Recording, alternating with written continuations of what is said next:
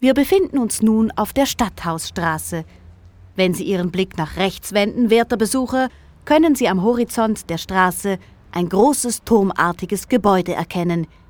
Hier haben die Winterthur-Versicherung, heute AXA Winterthur, ihren Sitz. Soweit ich weiß, war die Winterthur die erste Versicherung der Schweiz, die keine Sachen, sondern auch Menschen versicherte.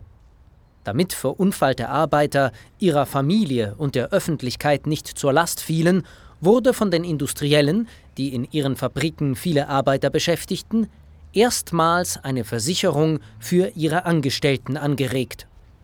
Mitbegründer und erster Verwaltungspräsident war Heinrich Rierter, der Gründer der Spinnerei in Niedertöss und späteren Maschinenfabrik Rierter, der Mitte des 19. Jahrhunderts schon rund 1000 Personen beschäftigte.